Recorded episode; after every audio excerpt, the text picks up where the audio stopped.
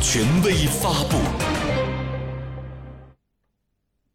新华社日本大阪九月二十九日电，中国女排夺得二零一九年女排世界杯冠军，成功卫冕。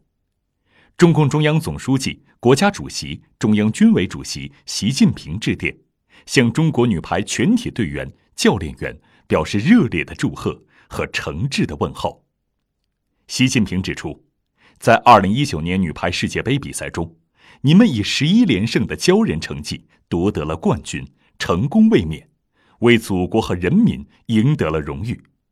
你们在比赛中不畏强手，敢打敢拼，打出了风格，赛出了水平，充分展现了团队协作、顽强拼搏的女排精神。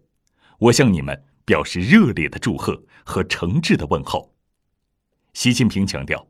今年是新中国成立七十周年，新中国取得的举世瞩目的伟大成就，是全党全国各族人民团结一心、艰苦奋斗干出来的。希望你们继续保持昂扬斗志，不骄不躁，再创佳绩。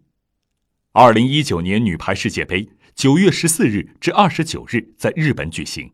中国女排连克强手，取得十一连胜的骄人成绩，成功卫冕世界杯冠军。一九八一年，在第三届女排世界杯上，中国女排获得第一个世界冠军，之后创造了五连冠的辉煌成绩。